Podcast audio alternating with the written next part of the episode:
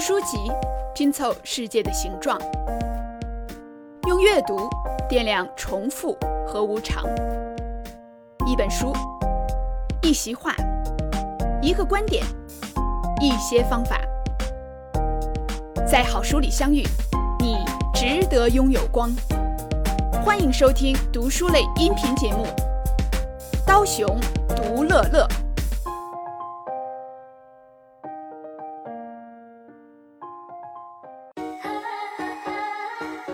刀熊读乐乐的听友朋友们，大家好，欢迎大家收听本期的节目，我是刀熊。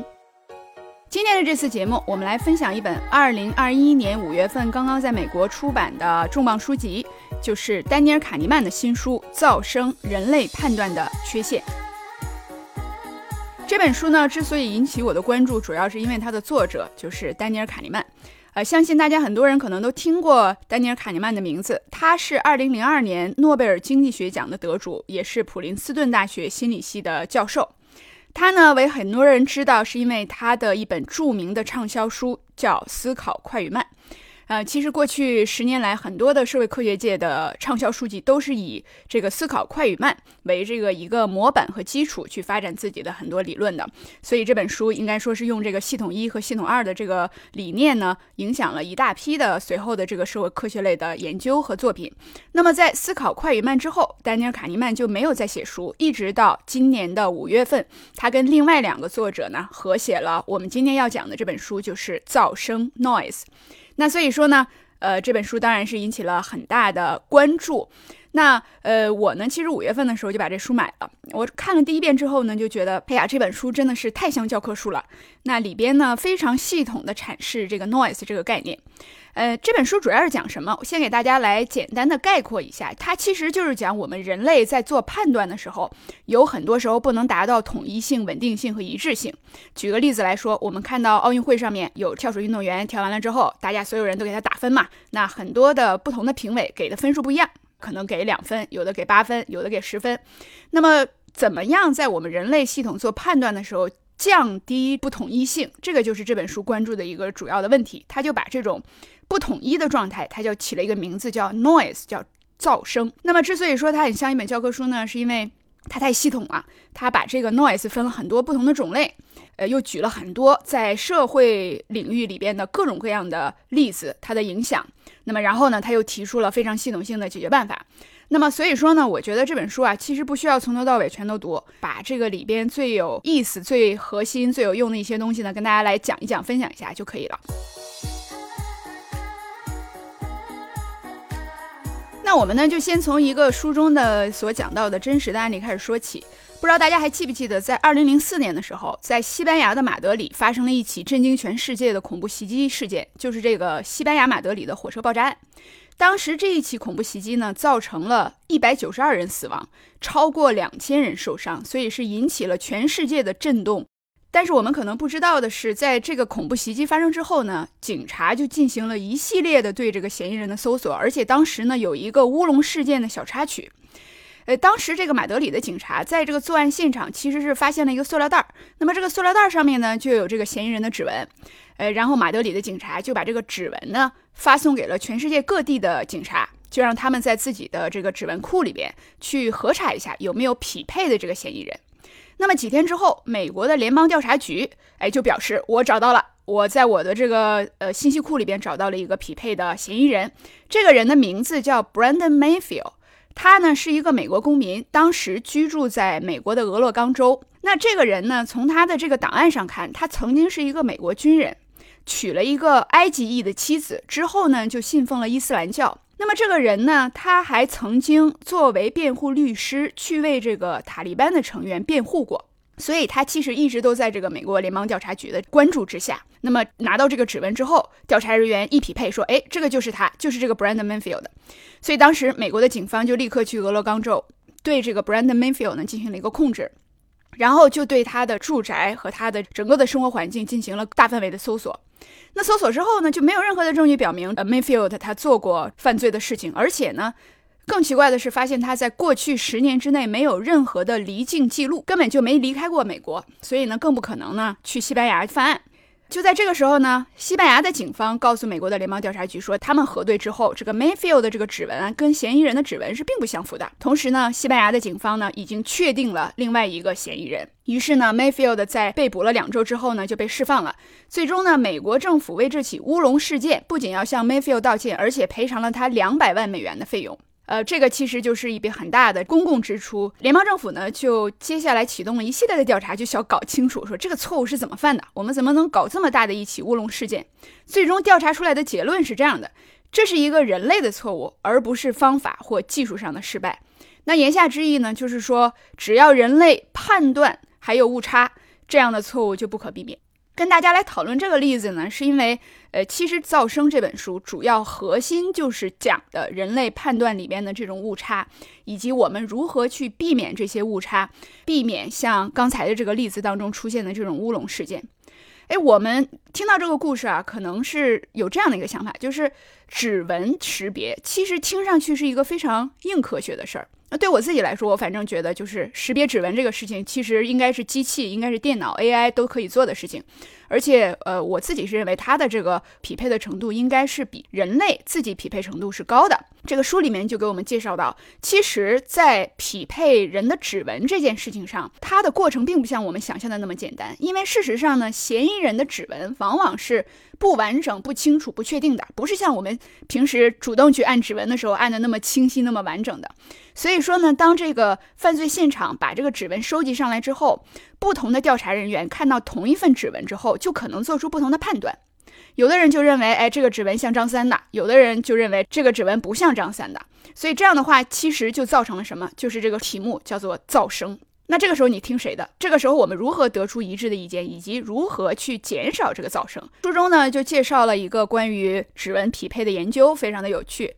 这个研究人员让指纹匹配的工作人员去判断某一份指纹是不是具体一个人的，比如说让他们看说，哎，现在这儿有一个现场留下的嫌疑人指纹在这儿。另外呢，我们认为这个很可能是张三的指纹，你看一下他们两个相不相匹配，你告诉我 yes or no 就可以了。那么研究人员呢会让工作人员做两次匹配，第一次匹配呢不给他任何的额外信息，就说，哎，你就看一下这两份匹不匹配。隔一段时间会让他进行第二次的这个指纹匹配，但是在这个第二次指纹匹配之前，这个工作人员会有意的给他一些额外的场外信息。比如说，如果第一次的时候这个指纹的工作人员说这不是张三的指纹，那么这个研究人员在他第二次匹配之前就会告诉他说，哎，根据我们的判断，有人在现场目击到了张三。哎，还有的时候告诉他说，张三已经向法庭认罪了。那么这个研究的结果发现呢，呃，被试的人员会不会改变他们第二次的判断呢？答案是会改变。在有一个研究里边，有五名的被试人员，其中有四个人改变了他们第一次的判断结果。这个就是充分的告诉我们说，场外信息其实会严重的影响到我们的判断，即便是在这种指纹识别和指纹匹配的相对来说硬科学的这个领域当中。那么这个例子里边，其实就很好的向我们证明了一个什么事情呢？就是我们有时候对这个世界做出的很多判断，其实是不断的在浮动和不断的在变化的。没有一个稳定性，没有一个持续性。那如果我一个人都这么不稳定的话，那么如果我们一群人来看一件事情和讨论一件事情的时候，就更容易做出非常不稳定的判断。那我们说，为什么这个问题这么重要呢？这是因为在我们日常生活当中，我们人类的这种判断的稳定性和一致性啊，其实会产生很多的影响。那举个例子来说，如果有一个病人去医院了。呃，有一个疑难杂症，那找到第一个医生的时候，医生说：“哎呀，你这严重了，你这是癌症。”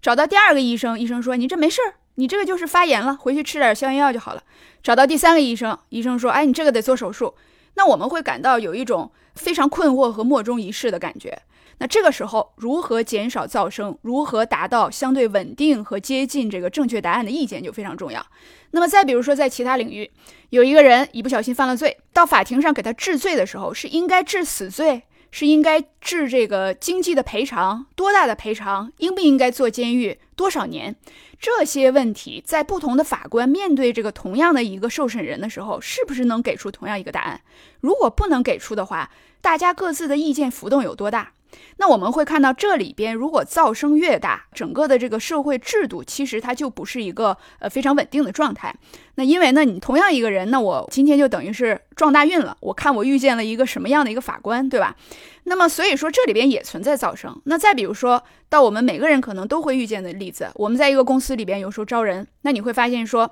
假如三四个人在一个招聘小组上面去面对。几十个甚至几百个的这种应聘人，大家对于最后应该招谁，其实意见往往是不一致的。那这个时候出现不一致的意见，那么到底应该用什么标准来招人呢？那到底应该是以多大的权重放在某一种能力上面呢？这些问题都会影响最终的结果。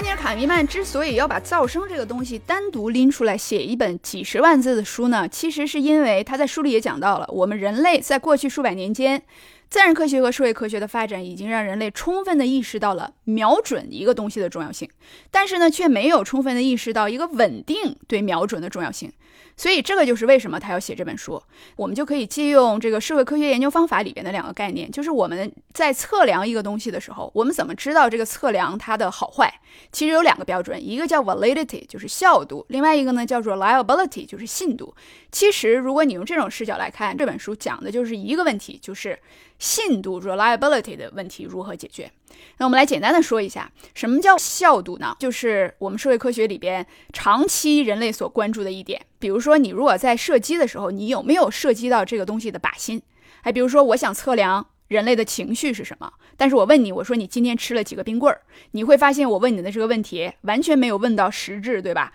这个就是我打到别的靶子上去了，这个就是我的效度太低。但是什么是信度低呢？什么是这个噪声问题呢？社会科学的研究方法里已经大量的探讨过这个问题了，就是说。我打了十次靶子，里边有两次可能打中了我要打的地方，但是剩下的那些次全都打得乱七八糟，有的打天上去了，有的打到地上去了，有的打到另外一个人靶子上去了。这个时候我就叫信度低。哎，你会发现这是信度什么呢？稳定性、呃连贯性、一致性，对吧？那么丹尼尔·卡尼曼就在这个书里说，我们人类过去的这个社会科学，过去大家的重点全都放在了人类应该怎么做出正确的判断，可是却没有考虑到就是我们怎么做出比较稳定的一致性的判断。所以呢，我写这本噪声就是来讨论这个问题。那所以。噪声这本书里面的观点信不信呢？我认为是不信的。它其实就是 reliability，就是信度。但是他讨论的呢非常的细致，而且他从心理学、管理学、经济学等多种的研究里边，把近些年的这种研究呢，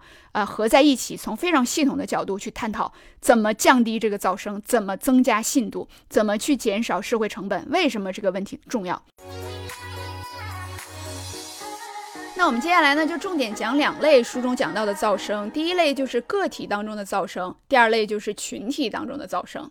什么叫个体当中的噪声呢？我们会发现说，这个在我们日常生活中，对于同样的一件事，我们因为自己的情绪状态、周围的人是谁、处在什么情境不一样，所以我们给出的判断呢，可能也会起伏变化。这个就是书里边讲到的，就是同样的一个人，可能有很多不同的声音，叫 one is a crowd。比如说，有两个研究者，他们就做了一个实验，就是先问一批人啊，你觉得美国拥有世界上百分之多少的飞机场呢？然后这个人呢就给出一个判断啊，是百分之多少？有人说，比如说百分之五、百分之五十啊、百分之八十，给什么答案的都有。过一段时间，这个研究人员呢再问同样的这个一个受试者，你觉得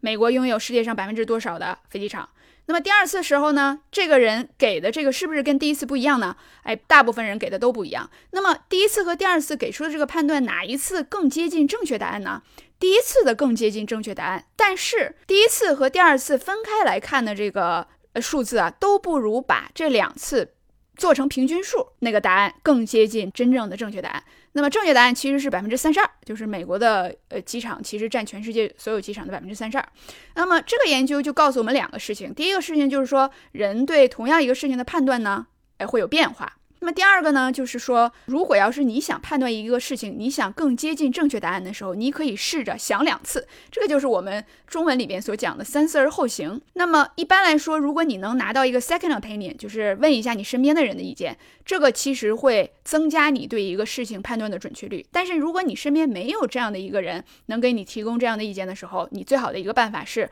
换一天，换一个状态和情境下，你再想同样一个问题，再给出一次答案，然后呢两。次综合来看，这个时候做出的决策呢，一般来说是比较好的。那么，像我们个体当中为什么会出现这种起伏变化的意见呢？我们知道，我们心情好的时候和心情不好的时候，对一个事情的判断就是不一样的，对吧？那比如说，我们心情好的时候会影响什么呢？这个书里就讲到，人在心情好的时候，其实是最容易受骗的时候。这可能就是人谈恋爱的时候智商低的一个科学解释吧，对吧？哎，就是如果你心情不好的时候，你反倒是更审慎的看待别人和周围的事情，所以你更不容易被骗，更不容易接受别人直接给你的观点。还有一个研究就发现说，人情绪特别好的时候，开心的时候，还很容易呢调动你的这个条件反射下的这种意识，也就是你不太怎么努力的去思考这个问题，你会利用你脑中的这种 shortcut，利用这个刻板印象去做判断。比如说，有一个研究是这样的，就是给一些受试者看一篇哲学的论文，来问他们这个论文写的怎么样。看完之后呢，给他们看作者的照片。那么当然，这个作者照片呢其实是假的。其中的一部分的受试者看到的是一个典型的哲学家的这种刻板印象的照片，也就是一个男性戴着眼镜、文质彬彬、留着大胡子这么一张照片。那么另外一部分受试者呢，他们看到的是一个非典型的哲学家的样子，是一个女性，年轻的，她的一个照片。然后这个研究者他就想知道，首先被试者会不会受到脑中这个刻板印象的影响？也就是说，如果他们受到这个刻板印象的影响，那么那些看了女性的这个非典型的哲学家的样子的照片的这些人，他们就会说这篇论文写的不是那么好。那么第一部分人呢，就会觉得这个论文写得更好。那么首先在这个第一个研究上，结果是是的，人是会受到脑中的这个刻板印象的影响啊。这个其实让我想到，就是说在学校里边，不是学生经常给老师做这种评语嘛？然后这个研究就发现什么呢？呃，比如说在美国，如果你是一个男的，如果你是一个白人，如果你是一个年龄大的人，那么呢，你的学生就倾向于给你更高的、更积极的评价。这个其实也是一个刻板印象，对吧？那所以，如果你是个女性，是个年轻的，又是一个少数裔啊，这不就说我的吗？然后，那你在学校里边呢，学生呢就不容易给你一个更积极的评价。这个其实也是跟我们脑中的这种刻板印象呢是呃完全挂钩的。那么这个研究呢还没有结束，他还想做的第二个方面的关注就是说，OK，现在人是会受到这个刻板的印象，但是你是在情绪好的时候更容易受这个刻板印象，还是情绪坏的时候更容易受这个刻板印象呢？这个研究结果表明，人在情绪好的时候更容易动用你的刻板印象，所以就是那一部分报告自己当天非常 happy 的人，他们更容易去判断说，白人男性他所写的论文，哲学论文的质量更高。啊，就是这样，所以这个就告诉我们说，一个人的情绪的起伏是会严重影响到我们的判断的。除了情绪以外，人身体的状态和压力也会影响到判断。比如说，非常有意思的一个现象，医生他在上午看病人和下午看病人的时候，给出的这种药方经常就是不一样的。有一个研究对七十万个外科医生调查。就发现，如果医生在工作了特别长的一天，又特别辛苦的时候，即将结束的时候，这个时候如果他看诊，他就更可能给这个病人开出含有鸦片的镇痛的药物。这个含有鸦片的镇痛药物肯定是对人的身体有一些不良的反应了，但是呢，它能非常快速的解决问题。那这个其实反映出来就是，如果你你这人已经非常累了、非常疲劳的一个状态，压力很大的状态，你就更愿意去用一种。短平快的方式解决问题，但是呢，你只是找到了捷径，你并没有从根本解决这个问题。那除此之外呢，同样一个人做判断的时候，其实如果是在不同天气下做，我们的决策也会起伏不定。比如说，就有研究发现，天气不好的时候，人的记忆力其实更好。所以你在做判断的时候，你所能调动出来的那些记忆，就跟你这个天气好的时候就不一样。那再比如说呢，这个天气如果特别炎热的时候。这个时候，法官对自己所判的案子就会格外的严格。所以，如果你那一会儿去找这个法官判你的案子，你可能就会比较倒霉。那另外呢，还有研究发现说，这个股票的起伏其实也受到天气和这个阳光充足度的一个影响。所以你看，我们人类做这个判断啊，我们可能自己都意识不到。但是其实我们是严重的受到各种各样的这种场外因素和场内因素的影响的。事实上，还有一个研究发现，就是这个出场顺序也非常的重要。什么是出场顺序呢？就比如说像法官呢、银行的信贷官呢、棒球裁判呢，他们在判断每一个案子的时候，因为这个判案很多嘛，所以他会有一个趋势，就是他倾向于去回到一个平衡的状态。我得让你几个人过，让你几个人不过。我得给你几个人判刑，给你几个人不判刑。虽然这个听上去是有点非理性的，但是人是有这种倾向，就是回到一个平衡的状态。那么，所以就会发现说，美国的难民庇护法官他要去判断，就是说这个人我能不能收容他嘛？如果要是他已经连续通过了两个人的案子，那么接下来出场的第三个案子不容易被通过的几率就增加了百分之十九。这个是一个很随机的事儿嘛，因为大家都出场的顺序都不一样。但是你你会发现说，出场顺序会影响到你的结果，而且是一种这个判断者他其实是完全无意识下做出的一个。那么反过来，在一个人申请贷款的时候，如果你前面那两个人他的贷款刚好被拒掉了，那么你作为第三个人，你被通过的几率就会增加。还是那个原理，就是信贷员他也有一种这个我要趋向于平衡的潜意识的心态。所以你看，一个人的决策绝对不是恒定的，这就是我们说的个体当中的噪声。那说完了这个一个人的噪声之后呢，我们再来说说一群人的噪声，也就是群体当中的噪声。我们可以想象哈，这个一个人的噪声已经是起伏不定了，那一群人的噪声其实就更复杂、更多变了。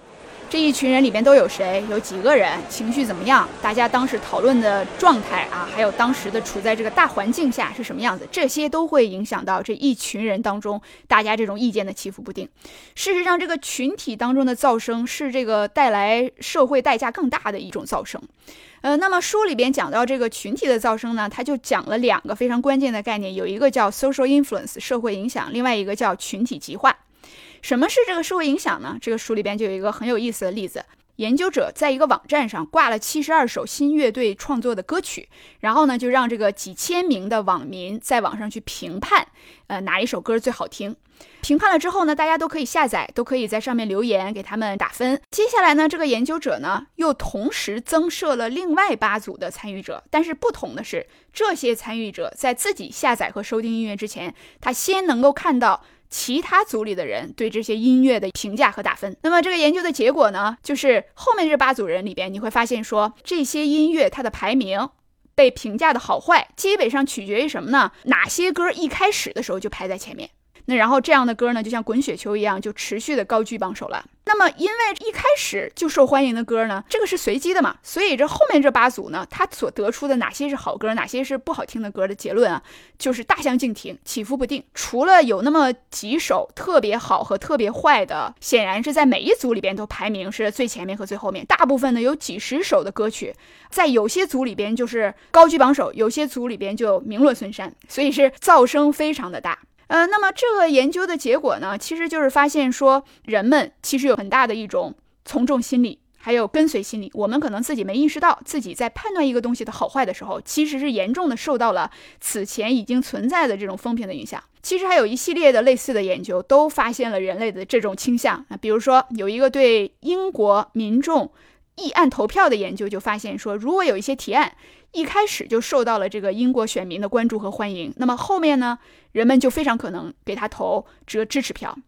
另外呢，还有很多的研究就发现，比如说学术论文，还有畅销书。他们在一出来的时候的风评是什么样的，基本上决定了他们的命运。这个也包括我们说这个电视剧还有电影。如果一出来，大家就有人说，哎，这个电影太好了，这个电影太艺术了，这个电影是几年都没见的好电影。那么接下来的这些评论都会倾向于一边倒的把这个电影往上推。所以人类受社会影响是非常大的啊，即便我们自己有时候意识不到。那另外一个例子呢，就是招聘。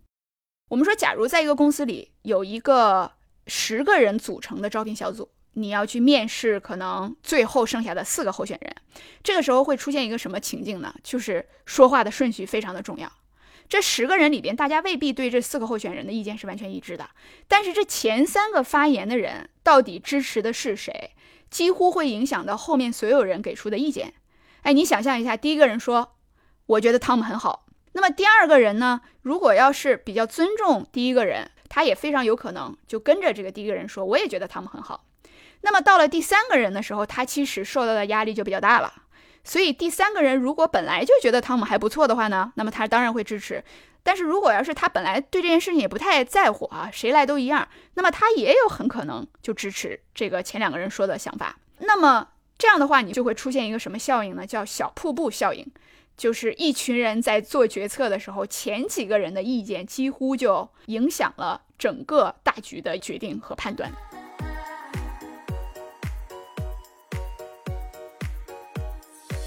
那还有另外一种情况，就叫做群体极化。什么是群体极化呢？就是比如说我呀，我本来对这件事情的支持程度只有七分，哎，但是呢，我一下子遇见了。八九个跟我一样支持这个事情的人，我就跟他们在一起讨论啊，大家彼此支持对方的想法，听一听对方为什么支持这件事儿。听完了这些人讨论之后呢，你再问我说对这件事有多支持，我告诉你说我是个十分，我特别支持这件事儿。所以这个就是叫群体的极化现象，也就是说一个人在自己做判断的时候，你的情绪没有那么极端，但是你跟与你有类似的情绪的人在一起讨论之后呢，你的情绪和观点就变得极化了。这个听上去是不是非常常见的一种社会现象？比如说，有一个公司有七个人都决定，呃，我们公司现在要在巴黎开设一个新的办公室，这个想法太好了，我们不顾那些成本，我们不顾这个其他人的反对，我们部门就是要开设这么一个新的办公室。讨论之后一拍即合，所有人都非常开心，彼此确定。这样的话呢，你因为给出了彼此这种支持嘛，大家的意见就更加统一了，更加觉得自己特别对。但是这个时候。少的是什么呢？少的是反对的声音和这种批判性的视角。哎，最后可能你依然做了一个要去巴黎建设这个 office 的决定。可是呢，在这个过程中，你是否能够从反方向去考虑到这个事情的一些成本？那再比如说，在陪审团制度下讨论一个犯人应不应该被判处死刑，这个里边也经常出现这种群体极化。因为有很多犯人，他做的事情确实是让人这个非常生气、非常憎恨。但是当不同的这个陪审团的成员在一起讨论的时候，他们的情绪呢就往前更推进了一步，就这个情绪就产生了这种群体的极化效果。所以在这种情况下，如果没有一个人能够坚持从反方向的视角去考虑这个事情，就更容易出现这种群体的极化现象。有一个研究是关于惩罚性赔偿的。这个研究者呢，让近九百个被试者分别来看不同公司不法行为的这个案例。看完了之后呢，就让他们建议一个应该给这个公司给出多少的经济惩罚的罚单。比如说，如果你觉得这个公司它在建设一个桥梁的时候偷工减料了，另一个公司呢生产了质量不达标的产品。另一个公司呢，它的产品造成了人身的健康隐患等等，那么你应该给这些公司分别给它处一个多大的这个经济的罚单？诶，我们日常当中的这种想象就是说，在法院做经济处罚的时候，一定是有一个。非常的系统性的标准化惩罚的标准，但事实上这本书里边告诉我们说，在给出罚单的时候，其实它的噪声是非常大的。呃，首先一个人就有噪声，但是一群人的时候，大家对一个意见是不统一的，又受到别人的影响嘛。那比如说这个研究就发现什么呢？你要是让这九百个被试者单独进行判断，那他们给出的对同样一个例子应该给出多少经济惩罚是不一样的嘛？有人说啊，我应该罚他五万；有的人说我应该罚他五十万。那么呢？但如果你把这九百个人对同样一个案例给出的结果做一个平均值，你会发现什么呢？这个平均值啊，非常接近于一个合理的惩罚的结果。哎，这个很有意思哈。但是，如果你让这九百个人先分组，就是每六个人分成一组，然后呢，你让这九百个人在这么多的小组当中分别进行讨论，发表各自的观点，聆听其他五个人的声音之后呢？再让他们给出一个应该惩罚多少的数字，你会发现什么呢？你会发现这六个组里边给出的平均数字能高出百分之二十七的惩罚，这就是一个典型的群体极化的例子。我本来没有这么讨厌这个公司，我本来没有觉得我应该惩罚他那么多钱，可是呢，我跟其他五个人一讨论，我觉得你们说的真对，你们也很恨这个公司，我也很恨这个公司，那我们应该多惩罚点。最后给出的结果呢，高出了百分之二十七。那么这个就是一个。群体极化的现象，我们可以想象，在我们人类历史上，其实有很多的战争、民族之间的仇恨、不理性的伤害，都跟这个群体的极化效应有关。那么，群体的极化效应一出现，加上我们刚才所说的这种 social influence，最后就产生了什么呢？产生了一种噪声的情况，就是其实人类合谋或者在无意识之下共谋，就做出了一些有很大偏差的、不理性、不准确的判断。好，那么《噪声：人类判断的缺陷》这本书呢，到这里呢就把主要的观点跟大家分享完毕了。嗯，总结下来说呢，这本书里边，丹尼尔·卡尼曼跟另外两个作者，主要就是关注的我们人类在做判断的时候的这个起伏不定、前后不连贯，多个人给出不同的意见，在不同的时间还会给出不同的意见，这个问题怎么解决？那作者之所以这么关注这个问题呢，是因为。随着我们人类的文明的向前的进程，我们越来越多的需要有一些比较稳定的、精准的社会制度，能够保证一些判断能在比较平稳的状态下进行。就比如像这个法院里的例子，像这个医生给病人看病的例子，像公司里边都要面临的招聘的例子，我们怎么保证我们给人判刑的时候是公平、合理、公正的？那么随着人类的这个文明不断的向前发展，我们人类在社会体系里做判。断的职责就越来越重要，所以如果以前还是说我们主要在建这个物理的世界的话，那么现在在呃人类的运作的这个社会体系里边，我们就需要去更加的关注影响到我们做判断的这些社会系统了。其实我我自己看完这本书之后，我就一个感觉，就是我太难了，我太难了。人类是一个呃有动物性，可能也有一部分神性的一个综合体，但是在我们的日常生活中，你看了这本书，你就会发现说，怎么什么事儿都会影响到我们自己的判断呢？而且对于一个社会系统来说，有那么多的因素会影响到一个人和一群人的判断，而且会造成经常非常严重的后果。嗯，那么我觉得，首先人能做的第一步，可能就是说，是对这个事情有一个意识。你先能做自己的一个观察者，意识到我的判断其实是并不是很永远都一致的。我们那一个群体的判断也不是永远都一致的。那么在这个基础之上，呃，我们可能要更多的思考，就是社会体系里边如何去优化一些程序，优化一些设定，这样呢，能够尽量的保证这个系统去减少它的噪声，减少由噪声带来的。社会的代价，这个就是这本书里边所强调的一个内容。好，那么今天的分享呢就到这里了。呃，我们也即将要接近我们这一季的尾声了。那么先跟大家做一个简短的预报，在接下来的几期节目里边，我们会给大家推出一个特别的节目，就是“独乐乐之众乐乐”。我会邀请我认识的一些喜欢读书、啊有自己专业领域的朋友来跟我一起分享他们所喜欢的好书。所以呢，在十二月和一月的节目里边，我们将为大家推出随后的节目，也敬请大家期待。好，那今天节目就到这里，我们下次再见，感谢大家。